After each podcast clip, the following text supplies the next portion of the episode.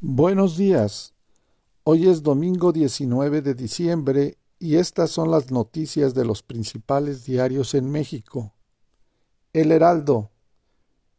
México es pesadilla de migrantes. Reforma. Falta al IMSS comprar el 91% de las medicinas. Uno más uno. INE pospone revocación de mandato. El Universal.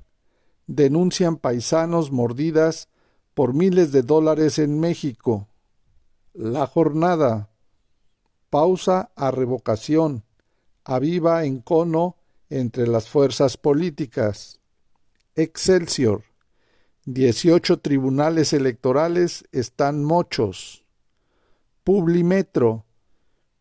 Viajeros desconocen cierre de Países Bajos. El Sol de México, sin recursos para traslado de migrantes. La prensa, Navidad amenazada.